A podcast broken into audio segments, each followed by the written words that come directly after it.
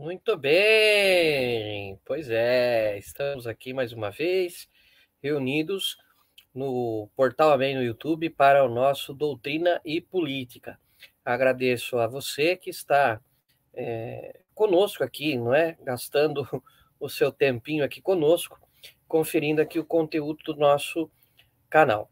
É, você sabe, ao longo das últimas quatro semanas, fizemos a leitura comentada da carta encíclica Divini Redentores, do Santo Padre, o Papa Pio XI, né? Lá da década de 30, finalzinho, né? 1937, contra o comunismo. E nesses tempos, né, em que a América Latina vem sendo assombrada e assolada novamente por esta por esse sistema maquiavélico e demoníaco, é sempre bom a gente aqui no Brasil ficar também é, mais consciente a respeito do que a Santa Madre Igreja nos ensina a respeito do comunismo e como nos precaver dele, porque é, o leão está solto aí, fica sobre, é, sobre vigila, de vigilância, né? Fica vigilando nas esquinas, nas moitas, querendo abocanhar o nosso Brasil. Então, é, agradeço a você que acompanhou esse estudo dirigido, essa leitura comentada, algo muito despretensioso, como sempre referi, mas que aconselho você possa compartilhar com outras pessoas, né, do seu grupo de redes sociais, pessoas da sua família.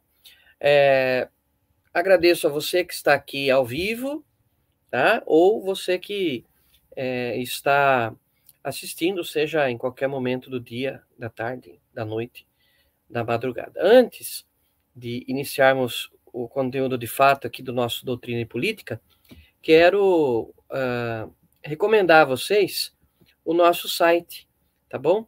Que é o, o site portalamém.com.br, tá? E peço que você confira aqui, olha, temos a página dos artigos, né?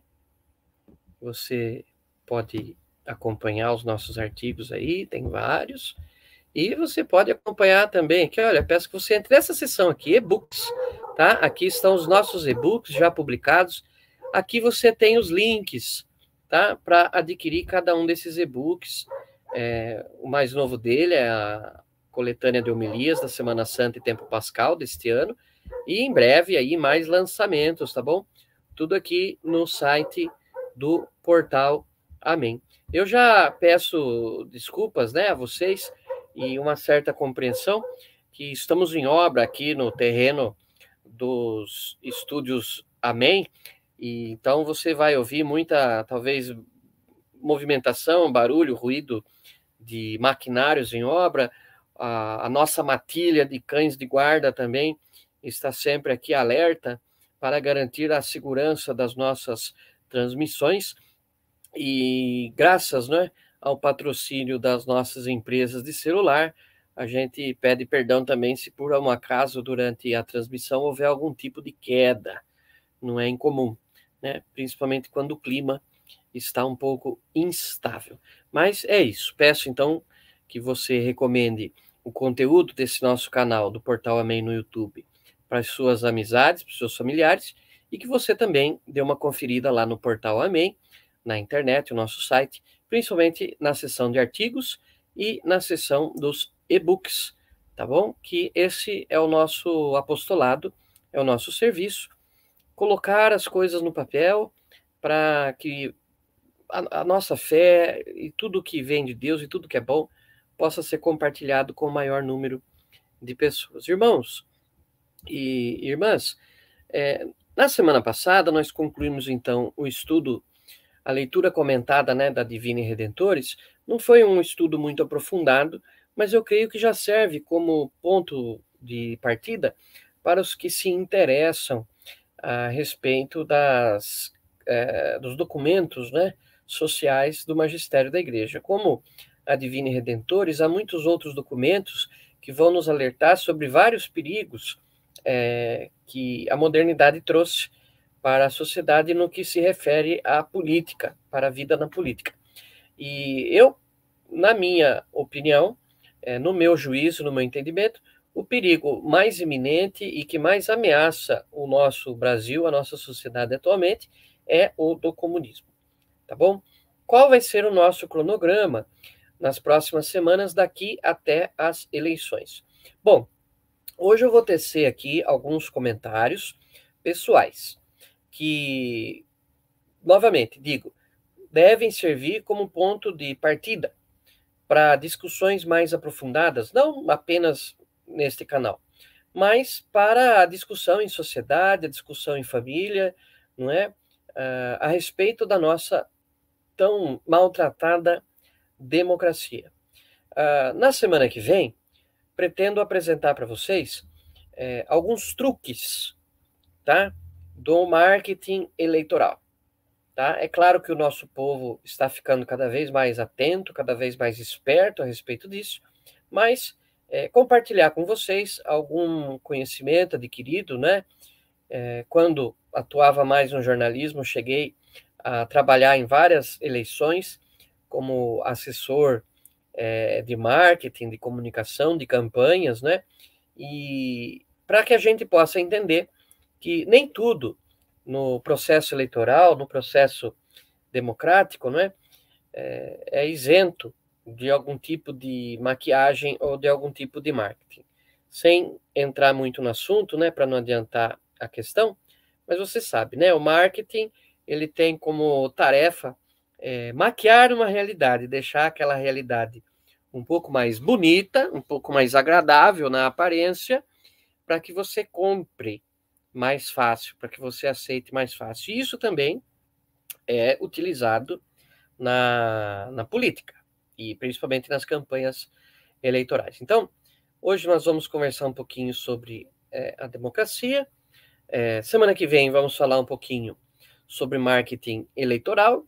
E no último episódio de setembro, é, ligeiramente antes das eleições, do próximo pleito, né?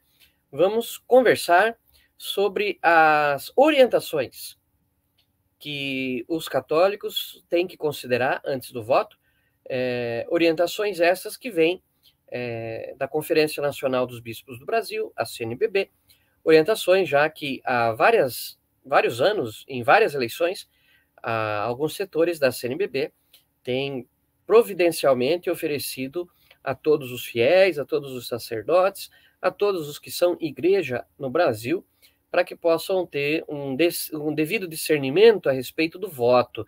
Católico não vota de qualquer jeito, né? Tem que ser um voto consciente e em acordo com os valores do Evangelho. Amém? Muito bem. Vamos então iniciar pedindo à Virgem Maria e a São Padre Pio de Petreucina que intercedam por nós para que nenhuma injustiça seja cometida é, durante esta nossa fala e para que tudo seja para a maior honra de nosso Senhor Jesus Cristo e glória da sua igreja. Em nome do Pai, do Filho e do Espírito Santo. Amém. Muito bem. É, irmãos, irmãs, a democracia é dita aquele sistema é, de governo, né, aquele modo de dirigir a sociedade é, em que o poder emana do povo, com o povo e para o povo, né? Os mandatários são eleitos pelo povo para cuidar das questões públicas em nome do povo e para o bem-estar do povo, da sociedade. É, é um sistema que, como diria o Churchill, é o pior de todos, se não fossem todos os outros. Ou, uma linguagem mais clara, né? de todos os regimes, é o menos pior. E Churchill, por mais que vivesse numa monarquia parlamentarista, como é a da Inglaterra, é, isso não exclui o fato de existir democracia ali. Porque há todo um viés democrático na escolha do parlamento, dos parlamentares, né? É, há todo um viés democrático no modo em que os partidos disputam e se é, elegem os primeiros ministros. Então, o fato de ser uma monarquia não impede que haja democracia. Já se foi o tempo das monarquias absolutistas, né? onde a democracia não tinha espaço. É, o que há hoje em dia é a falta de democracia. Em alguns regimes totalitários comunistas, mundo afora, né? Vamos voltar aos velhos exemplos. Conta aí nos dedinhos da sua mão. Cuba, Venezuela, China, Coreia do Norte, Rússia. Rússia? Rússia. Ninguém pensa que é democracia, não. Viu? É, Nicarágua. Tá? Então, tem vários lugares do mundo, né? E por que não também falar das teocracias fundamentalistas, né? Irã. Tá? E até mesmo em monarquias como a da Arábia Saudita, não há espaço para democracia, né? A nossa democracia brasileira é um ser a ser desenvolvido.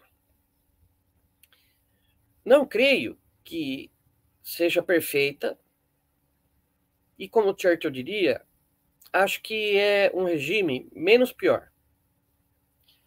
Isso não tem a ver com monarquia, presidencialismo, parlamentarismo. Tem a ver com é, é, o modo como se vive em sociedade. Não é? Primeira coisa, a democracia deveria é, respeitar os indivíduos, né? E não governar de forma coletivista.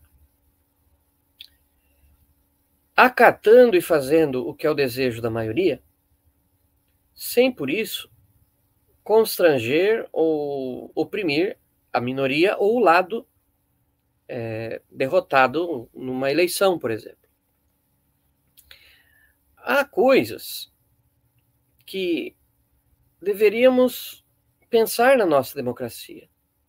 A primeira delas, a nossa Constituição, que é cheia de falhas, que é um labirinto jurídico e um sonho de uma noite de verão.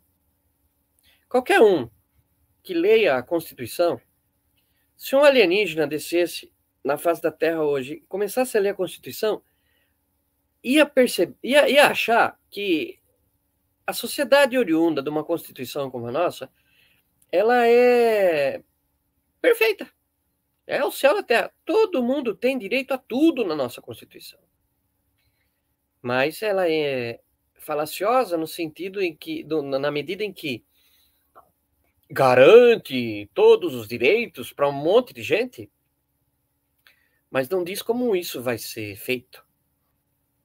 E não deixa muito explícito é, tantos deveres assim.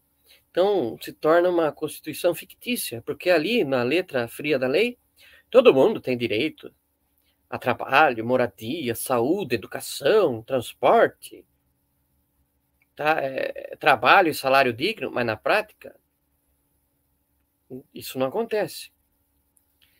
Em relação a outras coisas da nossa sociedade, por exemplo, o serviço militar é importante.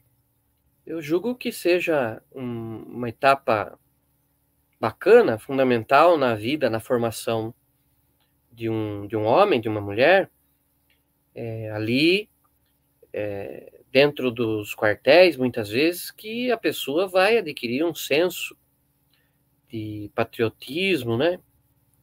E de responsabilidade, né? Se tornar mais maduro, mais adulto, sendo provado ali na dureza dos nossos quartéis. É, sei que é duro, e, mas mesmo assim muitas pessoas optam pela vida militar e lembram com carinho do tempo em que prestaram serviço militar. Mas o problema é ele ser obrigatório. Numa democracia, talvez seria melhor se cada indivíduo pudesse ter a opção, né? É claro que na prática, hoje em dia, o efetivo do exército é pequeno, nós não temos guerras, né? E na prática acaba somente entrando as fileiras, né? Cerrando as fileiras do, das Forças Armadas aqueles que querem realmente mas essa coisa de ser compulsória, obrigatória, é complicada numa democracia, né? Porque nos obriga, e obriga a muitos que têm outros planos, né? Enfim. Também, é, no que se refere às eleições, né? É, no papel, todos somos obrigados a votar. E também acho isso errado. Cada um deveria ser livre para votar se quisesse ou não.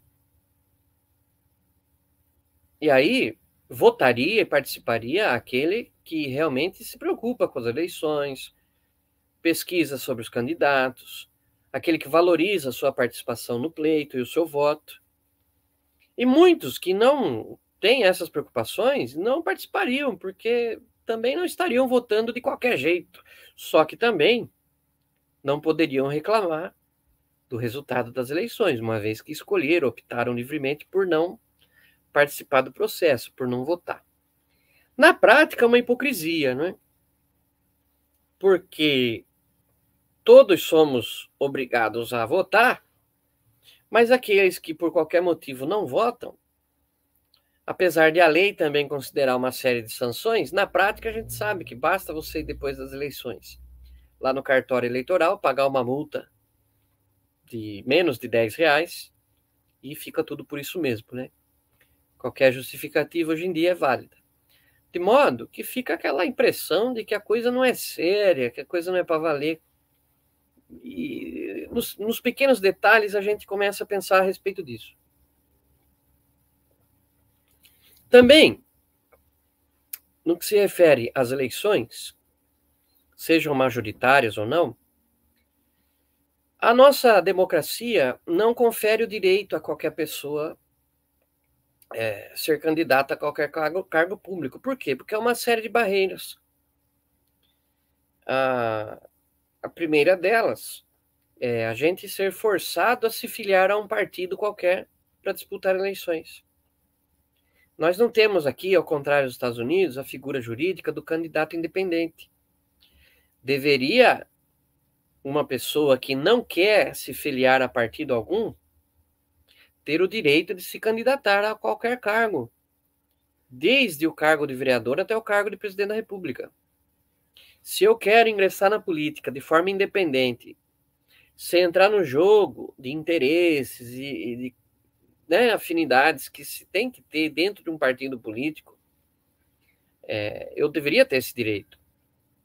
Nós sabemos que dentro dos partidos há as tais listas internas, né?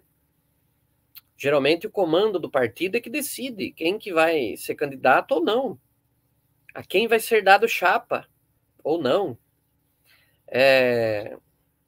E isso contribui para que alguns partidos tenham eternos caciques, donos, verdadeiros donos de partido, o que no Brasil é um negócio.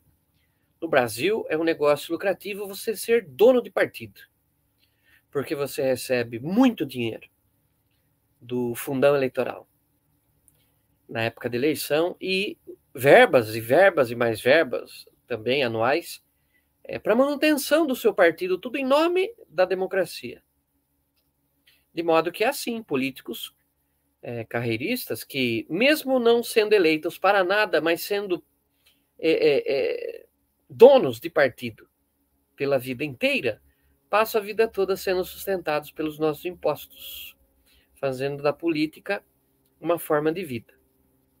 Então, há essa questão. Uma pessoa deveria ter o direito de se candidatar de forma independente. Também penso, e nisso a Constituição é muito generosa, que algo deveria mudar em relação às condições pelas quais as pessoas podem ou não se candidatar. É, já temos na lei eleitoral muitas boas leis, por exemplo, é, que tentam coibir o nepotismo, né? mas o que também não tem impedido gerações gerações de caciques políticos de serem substituídos pelos seus filhos, netos, etc. Fazendo da política não, é, não tanto uma tradição, mas um coronelismo, né, passado de geração em geração. É, não acho que qualquer um poderia se candidatar.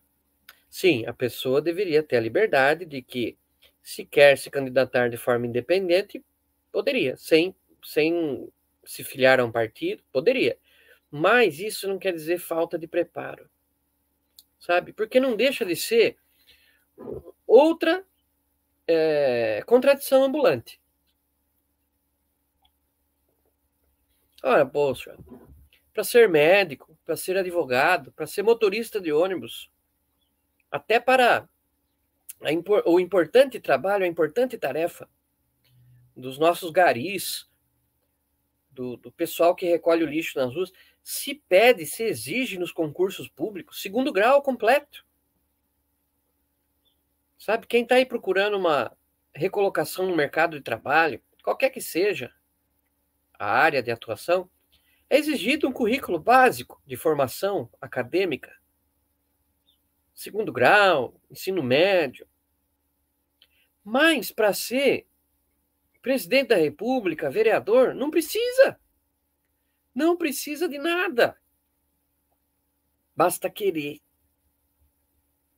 ter um partido, né? E pronto. Creio que deveria se pensar num tipo de currículo básico. Não basta exigir que o candidato não seja somente analfabeto. Se a gente se prepara para dirigir um carro, para conduzir uma cirurgia, se a gente se prepara para ser padre, como, como permitir que pessoas despreparadas possam atuar na política, é, em coisas e decidindo coisas que afetam diretamente a nossa vida. É super contraditório isso. E digo, é um verdadeiro tiro no pé. Porque quando elegemos alguém por simpatia, ou porque é engraçado, ou porque é bonito, estamos corrompendo a política. Porque estamos elegendo pessoas despreparadas e usando a régua errada para medir. A Gisele Bündchen, brasileira com orgulho, pode ser uma das mulheres mais bonitas do mundo. E é claro que ela tem o direito, como, como cidadã, de se um dia quiser ser, por exemplo, uma vereadora ou até a presidente, ela tem esse direito. Mas ela tem que se preparar. E o eleitorado, né, os seus eleitores, devem exigir dela esse preparo. E, e não só porque ela é bonita, votar, mas ver se realmente ela é preparada. Então, os candidatos deviam fazer algum tipo de prova de proficiência, ou se devia fazer algum tipo no Brasil de curso, né? Por que não pensar nas nossas faculdades e universidades cursos sérios de formação política, de modo a preparar qualquer pessoa a exercer qualquer cargo público eletivo, né? Por quê? E até quando vamos conviver no Brasil com a eleição de pessoas ridiculamente ineptas para exercer cargos tão importantes nas nossas cidades, estados e no nosso país, né? Alguns interesseiramente vão dizer que isso é discurso de gente elitista. Mas é, já foi-se o tempo no Brasil em que o ensino era coisa da elite. Hoje nós vivemos num país que, sem chororô nem mimimi, quem quer correr atrás de algum tipo de formação, tem como. Universidades faculdades não faltam, públicas. Para as faculdades e universidades privadas, há a, a verba governamental de auxílio a estudantes, linhas de crédito para estudantes. Também há as escolas de ensino à distância, cujo custo é bem menor, ou seja, o ensino já está praticamente universalizado, pode-se questionar a qualidade dele. Sabe? Mas se alguém quer se preparar para um cargo tão importante quanto um, quanto um cargo eletivo, realmente tem que se preparar, inclusive intelectualmente, academicamente. Né? Como uma pessoa que quer, por exemplo, trabalhar em qualquer estatal, em qualquer vara de juizado, etc., é, para ser funcionário público, tem que prestar concurso. O vereador, o governador, o prefeito, o deputado, o senador, o presidente são funcionários públicos de máxima importância. Deveriam passar por algum tipo de teste que prove a capacidade deles de como funcionários públicos eleitos por nós exercerem né, corretamente, dignamente os seus mandatos. Outra coisa, no Brasil, a política virou negócio por causa dos salários estratosféricos e desproporcionais dos nossos políticos. Há menos de um século, vereadores, deputados ganhavam nada. Eram voluntários.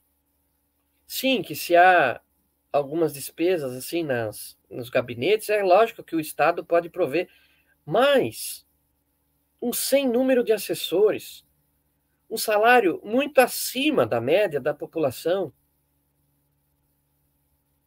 que fazem com que, com dois, três mandatos, um político enriqueça. E a desculpa mais, uma das desculpas mais esfarrapadas a respeito disso é aquela assim, não, mas o político tem que ganhar muito. Porque se ele não ganhar o suficiente, ah, nós vamos estar abrindo uma brecha para a corrupção. Como ele ganha pouco, porque é voluntário, ele vai se aproveitar sendo corrupto. Ora,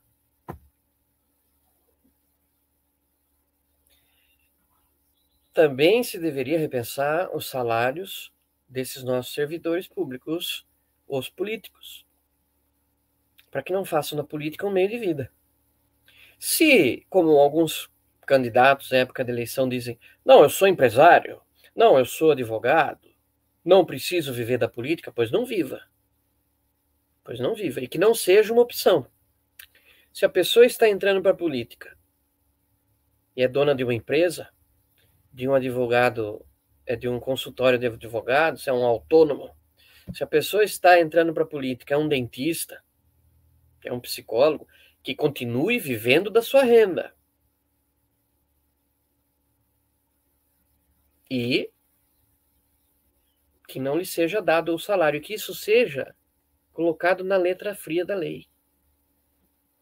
Ah, mas sendo, por exemplo, um dentista, um, um psicólogo, e tendo que estar na Câmara ou no governo, eu tenho que deixar o meu consultório. Quem disse? Quem disse? É a divisão do tempo é conformidade ao trabalho. E se você não pode deixar o seu consultório para ser político, não seja. Não seja. Se você não consegue conciliar. E que façam parte da política pessoas que o queiram fazer por vocação, por serviço à sociedade e não por interesse financeiro. Eu duvido que, se fosse estabelecido por lei o teto de três salários mínimos para ser político no Brasil, se ia sobrar alguém. Não, sempre sobra alguém, né? Sempre tem as raras exceções. Mas no Brasil, nesta nossa falha democracia, o, o ser político é uma carreira muito lucrativa, né?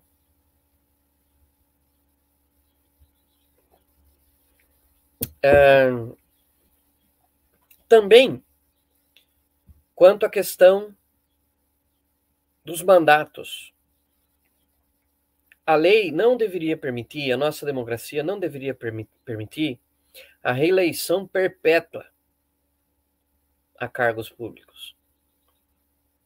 Deveria se colocar um mínimo. Sabe? É assim, pensando desde baixo, não é? No seu município, o candidato, né, o político, deveria ter o máximo de dois, ou vá lá, tá? Para ser generoso, três mandatos como vereador. Só. Chega.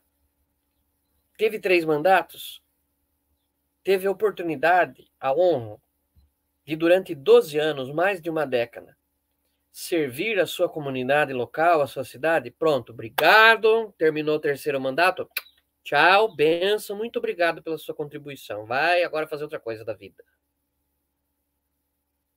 Dá a chance para outros e parar de viver de política.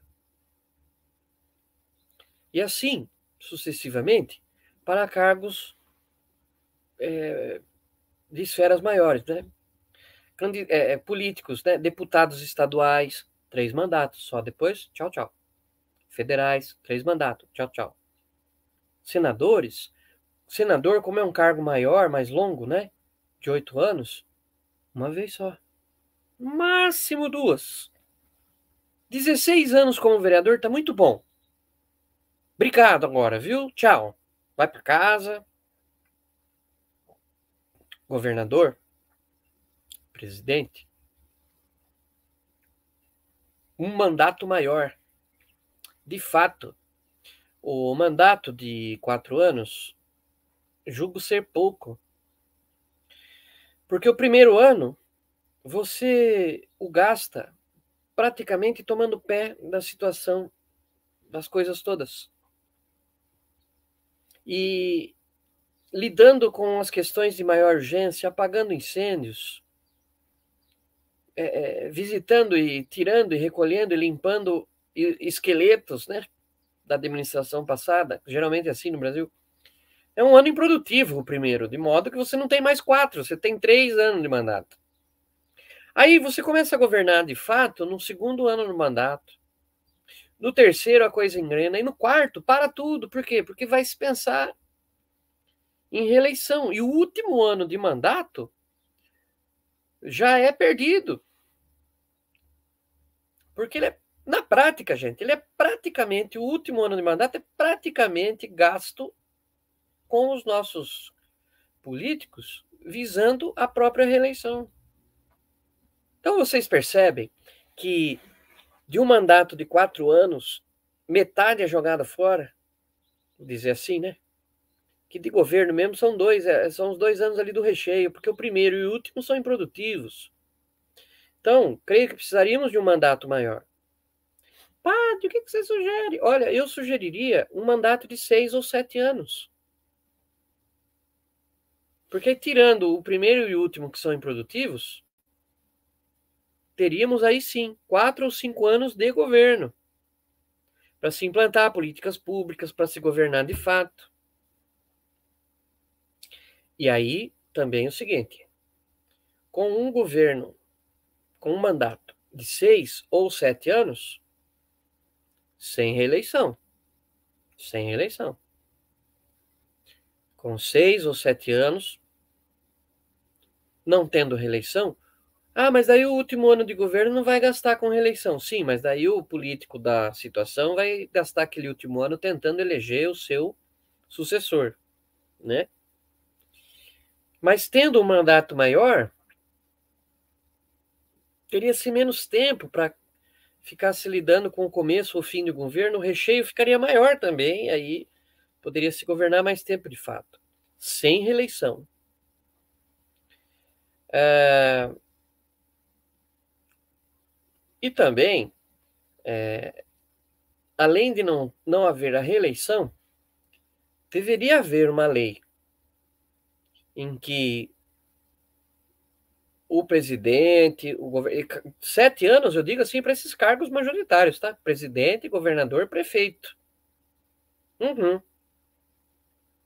E também uma lei que dissesse que cada um deles, prefeito, governador, presidente, vão ter só um mandato o mandato. Tem nada disso de eleger sucessor e depois voltar. Já foi presidente, viu? Já foi governador, viu? Já foi prefeito? Bonitinho, sete anos. Tchau. Benção. Já ajudou a sociedade, muito obrigado. Vai fazer outra coisa agora. Outra questão que seria bom, e eu tenho esperança que persistindo na nossa democracia tupiniquim, mas a gente chega lá, viu, gente? A gente chega lá. Outra questão é a conformar melhor o calendário eleitoral. No Brasil, é a gente não tem sossego. A cada dois anos, a vida pública, a vida social é, é interrompida por causa dessas questões eleitorais. Olha agora, né? Estamos em 2022, vamos ter as eleições. Presidente, governador, senador, deputado federal, deputado estadual. Daqui mais dois anos, 2024, tá logo ali. Tá logo ali, gente. Hoje em dia, ó, dois anos. Daqui a pouco, nós vamos ter que parar tudo de novo. para discutir eleições municipais. Prefeito, vereador.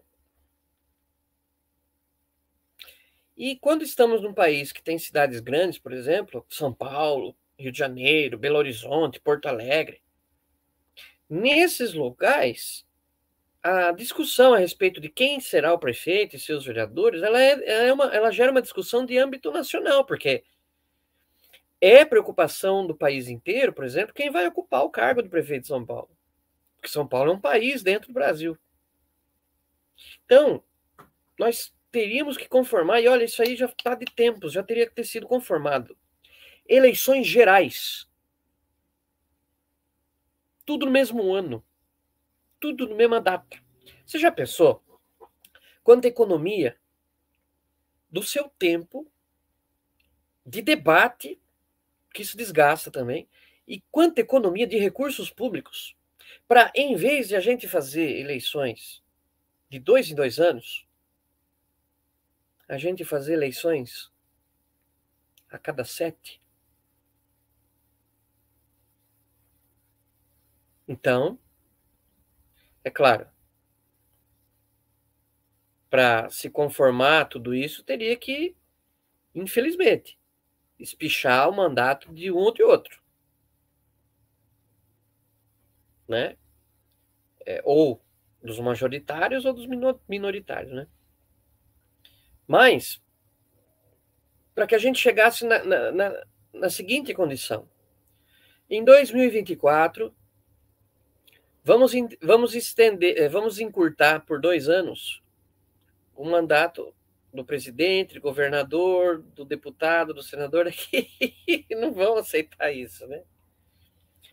Mas num país fictício que isso pudesse ocorrer em 2024 vamos eleger todos os que precisam ser eleitos: vereadores, prefeitos, deputado estadual, federal, senador, governador, presidente.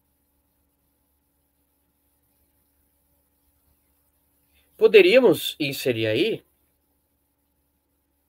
a eleição para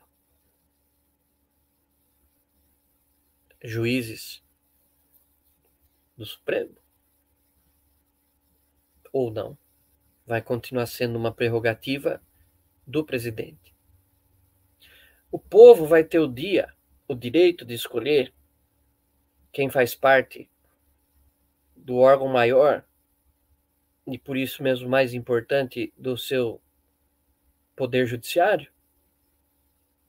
Ou a gente vai continuar refém dessa situação macabra em que a escolha de ministros do Supremo depende da simpatia ou do viés político do governante da vez. Vamos poder votar um dia para juízes do Supremo e escolher pessoas realmente capacitadas com currículo de magistratura no sentido de julgar, não ficar colocando ali simples advogados, gente que nunca sequer passou num concurso para juiz de comarca. Sabe? Numa democracia mais evoluída e mais perfeita, isso seria o mais correto, mais justo. Podemos votar não só para os membros do executivo e do legislativo, mas também poder votar nos membros do judiciário. E vou te dizer, é, o brasileiro já está tomando um gosto tanto e tamanho pela política que seria um prazer, garanto para vocês, que para muitos, para muitos seria uma alegria poder analisar o currículo de verdadeiros juízes, magistrados, é, com competência comprovada para é, fazerem parte do, do nosso Supremo. Mas imaginem só, com um pouquinho de boa vontade, a gente eleger todo mundo agora em 2022 e só ter que pensar em eleição novamente em 2029. Você já pensou?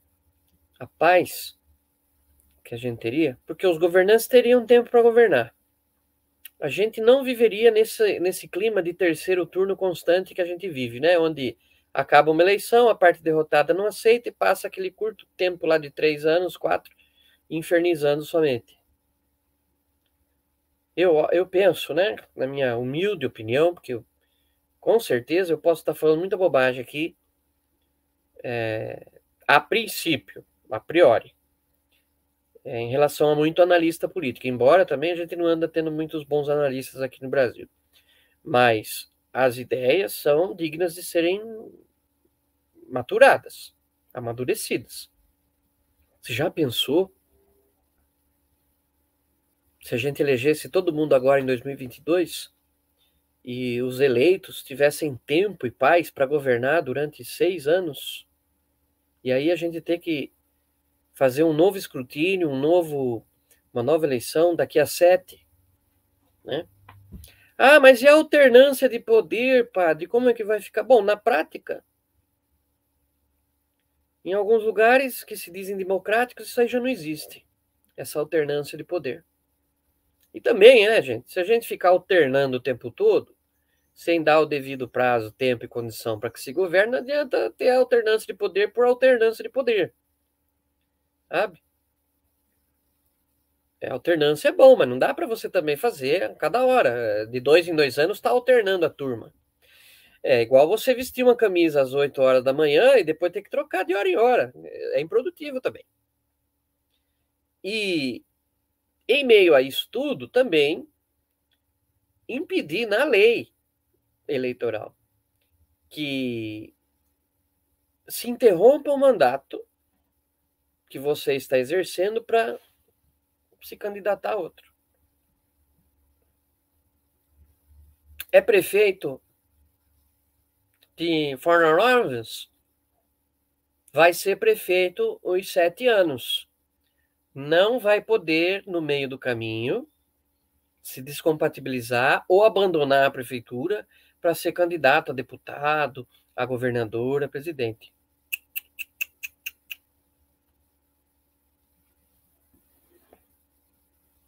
É governador? Sete anos, filho. Sete anos não vai poder se descompatibilizar ou largar a prefeito, o, o governo do estado para ser candidato a prefeito, senador ou presidente. Nós votamos e te elegemos para ficar sete anos neste cargo. E é neste cargo que, por lei, você vai ficar, até cumprir o seu mandato. Ah, mas é que na verdade eu sou governador e eu queria ser presidente, na verdade eu sou prefeito e queria ser governador. Bom, escolhesse melhor, decidisse melhor, se preparasse melhor. E aí a lei não impediria que um bom prefeito que fizesse uma boa administração durante sete anos na sua cidade, ao fim desse mandato de sete anos, se candidatasse a governador ou senador. E depois de mais sete anos, se candidatasse a presidente mas sempre cumprindo integralmente o seu mandato e sempre exercendo cada cargo uma única vez. Uma vez prefeito, uma vez governador, uma vez presidente. Se chegar lá, né? Então vejam quantas coisas assim pequena, breve, simples, eu acho às vezes até muito muito rústica reflexão, quantas coisas mudariam no Brasil e na nossa democracia? Temos que sempre estar preocupados em melhorar o sistema. Ainda é o melhor dos piores, né? Não podemos desistir da democracia. E falar disso especular sobre isso jamais pode ser considerado crime ou qualquer tipo de conspiração. Nós temos que ter a liberdade para discutir a democracia que queremos ter no nosso país. É nosso direito. É nosso direito como cidadãos. E é necessário que assim se faça.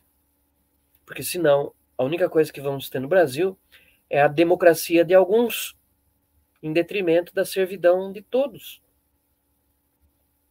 Então, é, outra coisa a, a se pensar é a questão do voto em si. Em primeiro lugar, como eu já disse, acho que não deveria ser obrigatório. E em relação àqueles que não querem votar, seria obrigação dos cidadãos mais conscientes da importância do voto convencer os menos convencer os menos conscientes a respeito da participação no processo eleitoral e da democracia por tabela, né? Se você quer que alguém vote, convença a pessoa. Mas não a obrigue, porque ela vai votar de qualquer jeito. Vai ser um voto sem qualidade, um voto muitas vezes de cabresto ou um voto vendido por conveniência. É, também deveríamos adotar o sistema do voto distrital para deputados. É, e assim se garantiria, deputados e, e vereadores também, viu? O voto distrital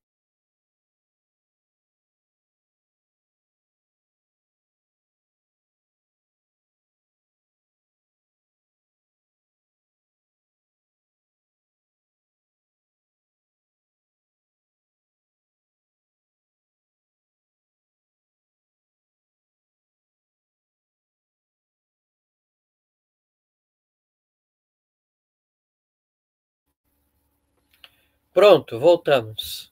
É, como eu falei, aqui às vezes é, é instável a coisa, né? Mas não tem problema. Não caímos totalmente, foram só alguns segundos.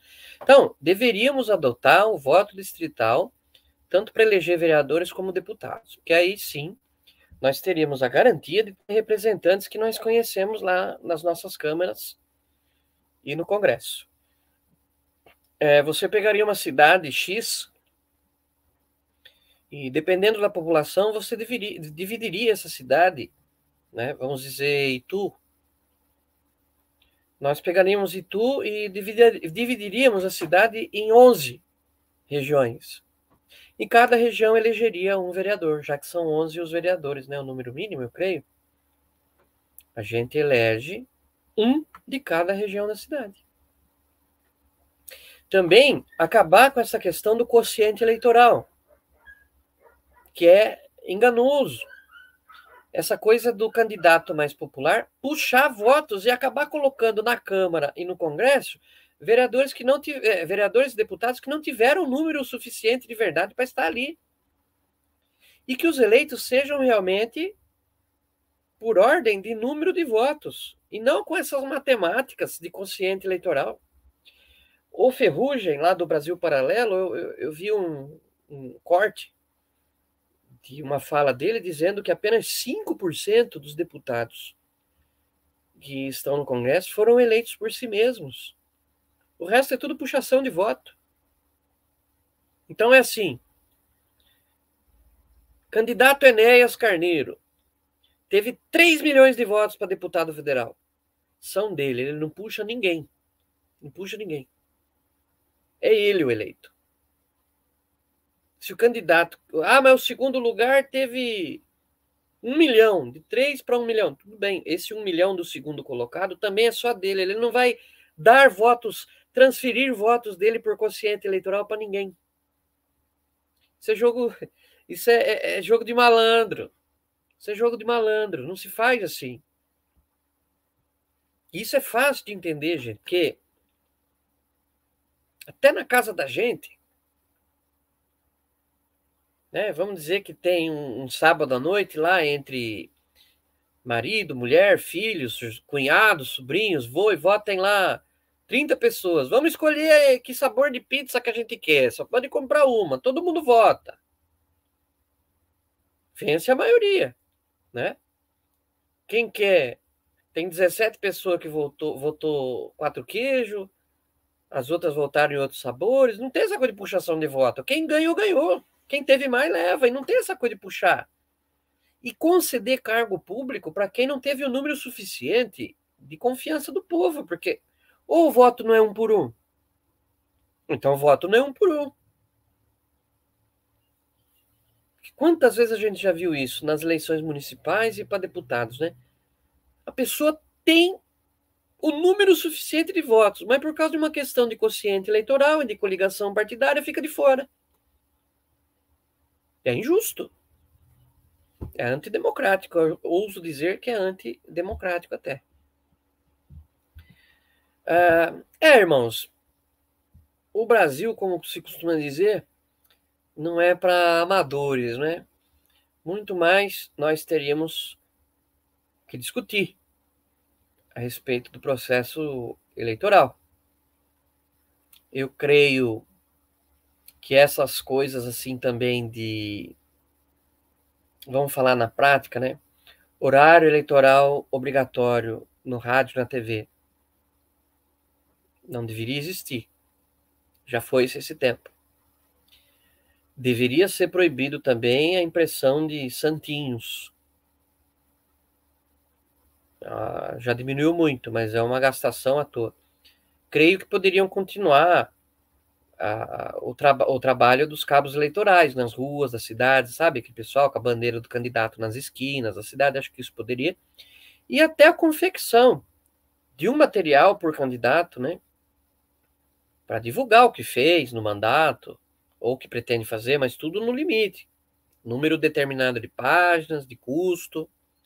Creio que deveria acabar o financiamento público de campanha. Eu não sou obrigado, enquanto pagador de impostos, a financiar a campanha de ninguém, até porque ninguém financia as minhas coisas, os meus projetos particulares.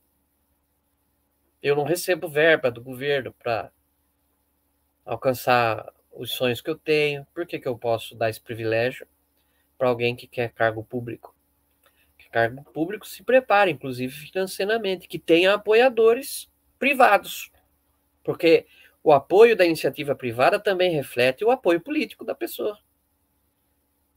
Sabe?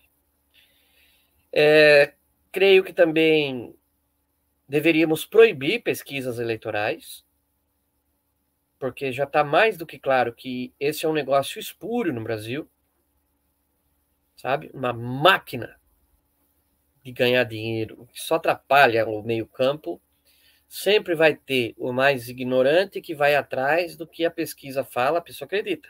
Creio que deveria ser proibido. Pesquisa não ajuda em nada. Aí é um retrato do momento. Então nós não precisamos de, não precisamos de retrato do momento. É, eleição não é álbum de fotografia. Sabe? Não, mas é que a pesquisa a gente faz e apresenta, e, e aí a pessoa que está indecisa, meu filho, a pessoa que está indecisa, ela que se decida e não que ela seja influenciada por uma pesquisa que muitas vezes é mentirosa e que tem o resultado conforme o gosto do freguês. Quanto à urna favorável, também. Uma urna realmente auditável. Ah, mas ela não tem falhas. Como que você sabe? Não dá para conferir? É um carro desligado. E que você diz assim: esse carro aqui é perfeito, ele anda e não falha. Ah, que bom. E onde que você anda com ele, passeia com ele? Não, eu não ando com ele, só fica parado. Mas então, como é que você sabe que ele não falha nunca? Se na prática você não anda com ele. Sistema auditável transparente e não tem nada demais. Ninguém quer a volta do voto no papel e somente no papel. Ninguém quer isso. Isso seria um retrocesso. Mas você aperfeiçoar o sistema existente, que é prático e que é rápido, com, sim, em cada uma delas, um volante físico de papel. Para você, ao fechar da urna, fazer ali a equipe de, né, de apuração, o mesário, todos os que estão ali trabalhando, os representantes dos partidos, todos ali poderem tirar da urna eletrônica o extrato, né, de votos, e, ao mesmo tempo, abrir a urna onde estão os volantes de papel para fazer uma simples conferência, como alguém que faz compras no supermercado e depois chegando em casa, tira as coisas da sacola e pega a sua notinha fiscal e vai ticando. Tá aqui, tá aqui, tá aqui, tá aqui. Opa! Me cobraram um detergente aqui, que eu não comprei, tá aqui na notinha, mas não tem, não comprei. Vamos voltar ao supermercado e mostrar, não comprei esse detergente. Hoje a gente não consegue fazer isso nas eleições. E é isso o que causa tanta preocupação e animosidade nas pessoas. Sabe? Ninguém quer um, um, uma espécie de eleição onde você não pode conferir. É o mínimo. É o mínimo que se pede, que se pede. E não é justo que meia dúzia de pessoas trancadas lá falem, não, não, nós conferimos tudo e tudo bem, viu? Acredita na gente. Acredita na gente, que é a melhor para todo mundo. Não, mas eu, eu quero ver também. Não, não, não, não precisa. Confie na gente, confie na gente. Eu jamais ia mentir para você. E só nessa afirmação já tem uma mentira, né? então, tudo isso, gente, são coisas, né? Todas essas coisas que a gente tem que continuar insistindo para o bem do nosso país, da nossa sociedade, para a maior lisura, honestidade do processo democrático, para que a gente vote direito e em paz.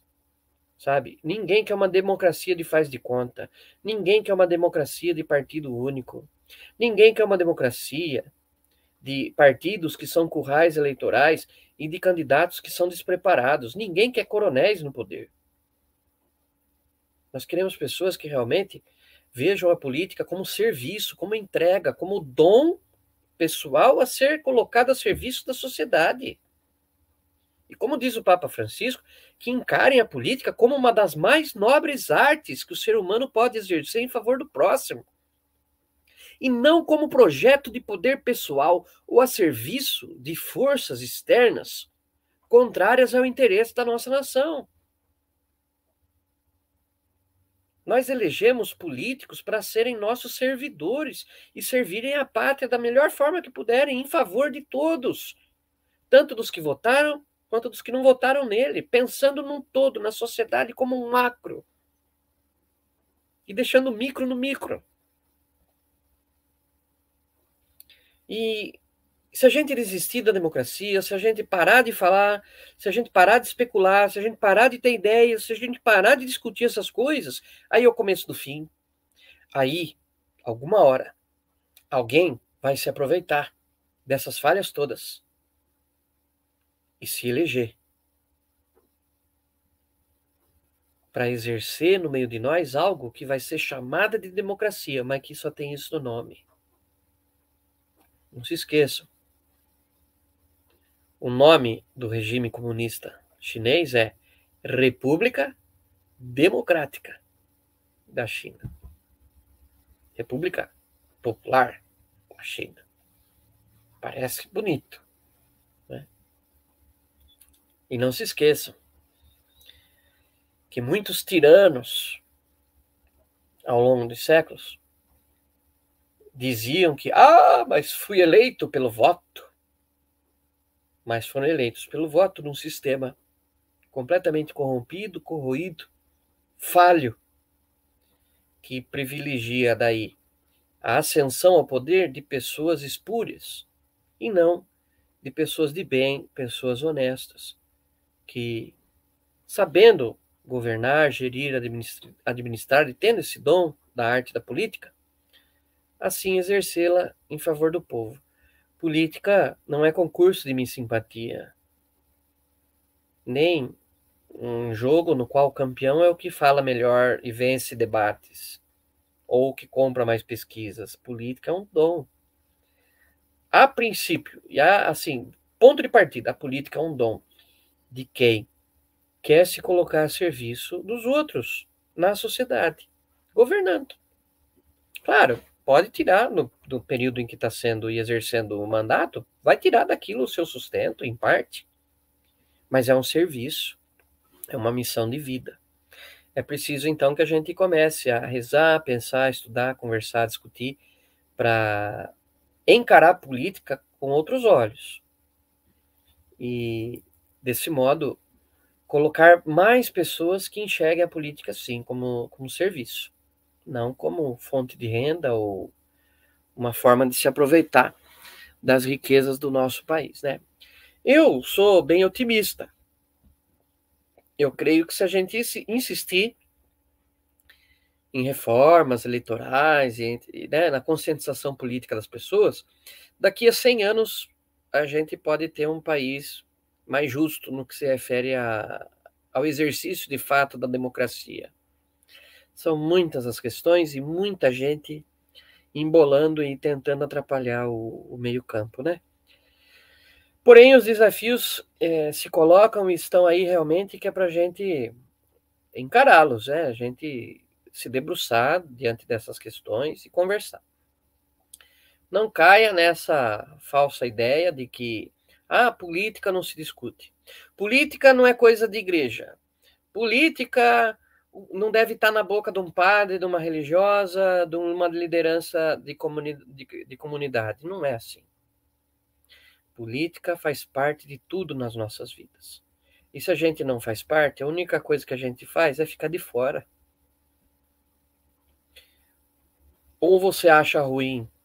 O que, que você acha? Se a gente tivesse mais pessoas católicas em todos os cargos públicos eletivos, as nossas leis não seriam mais justas? A nossa sociedade não seria mais cristã? Alguma dúvida de que muita legislação a respeito de aborto, ideologia de gênero, não estaria vigorando? É esse o X a questão. Muita gente erroneamente condena a política, o meio. Mas não é a política que é ruim. São as pessoas que a gente deixa tomar conta da política que não correspondem. Enquanto a gente não colocar na, no meio da política pessoas de bem, que vivam e testemunhem também na política os valores do evangelho, vai ser sempre assim: a raposa reinando no galinheiro. E quando é que vai vir a revolta das galinhas? Quando é que a gente vai parar de deixar vir a raposa para roubar os nossos bens, as nossas riquezas? Sabe? Então, irmãos e irmãs, essas são apenas algumas ideias, algumas reflexões, né? Eu gosto da política, não enveredei por ela, por opção. É, sei que há muitas coisas, muitos defeitos na nossa democracia ainda, muitas coisas imperfeitas, mas nós não, não temos aquela mentalidade revolucionária, não é? De querer acabar com a democracia para tentar inventar do nada algo melhor. Não. É continuar insistindo e evoluindo nesse processo da evolução democrática. Até chegarmos, né? A um, a um ideal cada vez melhor. Isso não é utopia. A gente não está prometendo nada com essas ideias, né? A gente simplesmente pega o que vê hoje, analisa e tenta contribuir, refletindo, pensando, oferecendo é, soluções, no mínimo para serem pensadas e discutidas, né? E continuar, conservar o que já temos de bom na nossa democracia, porque está tudo ruim, padre? Não, não, muitas coisas estão boas. É, nós temos muito partidos, Aí também é um outro assunto, o excesso de partidos. Não, não deveríamos ter mais de 30 partidos. Também não podemos concordar com o sistema de partido único. Poderíamos ter, no máximo, três, quatro.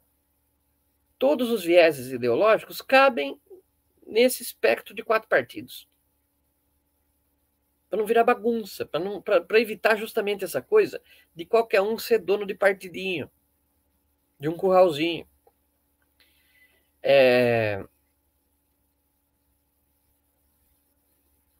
E também, é... né, espichando aqui um, um, um pouco mais, né? Continuar evoluindo e pensando, ah, polarização, agora todo mundo só discute política, que coisa chata, eu digo que coisa necessária, até que enfim o Brasil parou de se preocupar com a escalação da seleção brasileira, parou de fingir que a apuração das notas das escolas de samba é algo importante. Ainda bem que hoje o pessoal assiste mais a um debate entre candidatos do que a um jogo de futebol, porque, embora nós brasileiros, a gente gosta, a gente gosta, são nossos. São nossos esse tesouro da cultura popular nossa. O futebol, o samba.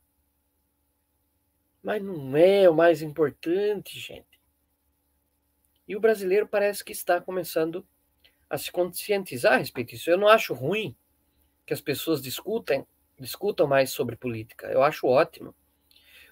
O que a gente sempre condena são os exageros, qualquer tipo de violência, verbal, física, né? É, porque julgo não ser necessário, mas também julgo também que se um adversário vem para cima de nós com algum tipo de violência, temos o nosso direito também de nos defender, né? E de nos proteger, seja retórica ou fisicamente. Ninguém gosta de apanhar de graça por causa de política.